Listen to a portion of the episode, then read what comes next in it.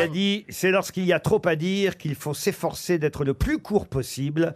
Le légendaire Cambronne l'avait compris bien avant moi. Je connais bien, je suis station de métro, Cameron. Eh Ben oui, quel est le mot de Cambronne le plus célèbre Oh là là, il y a du monde. Non. Eh, Boudin.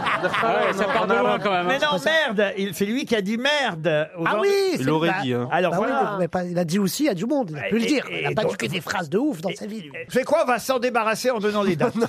On va voir si Paul Elkarat n'a rien perdu pendant l'été. Mais juste Paul, une année. si je vous dis l'année de naissance 1888, l'année de mort 1948, Georges Bernanos. bonne réponse de Paul Elkarat. Ah ouais.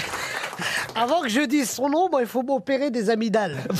C'est incroyable, Jean Bernanos. C'est un stade de foot à Aulnay en plus.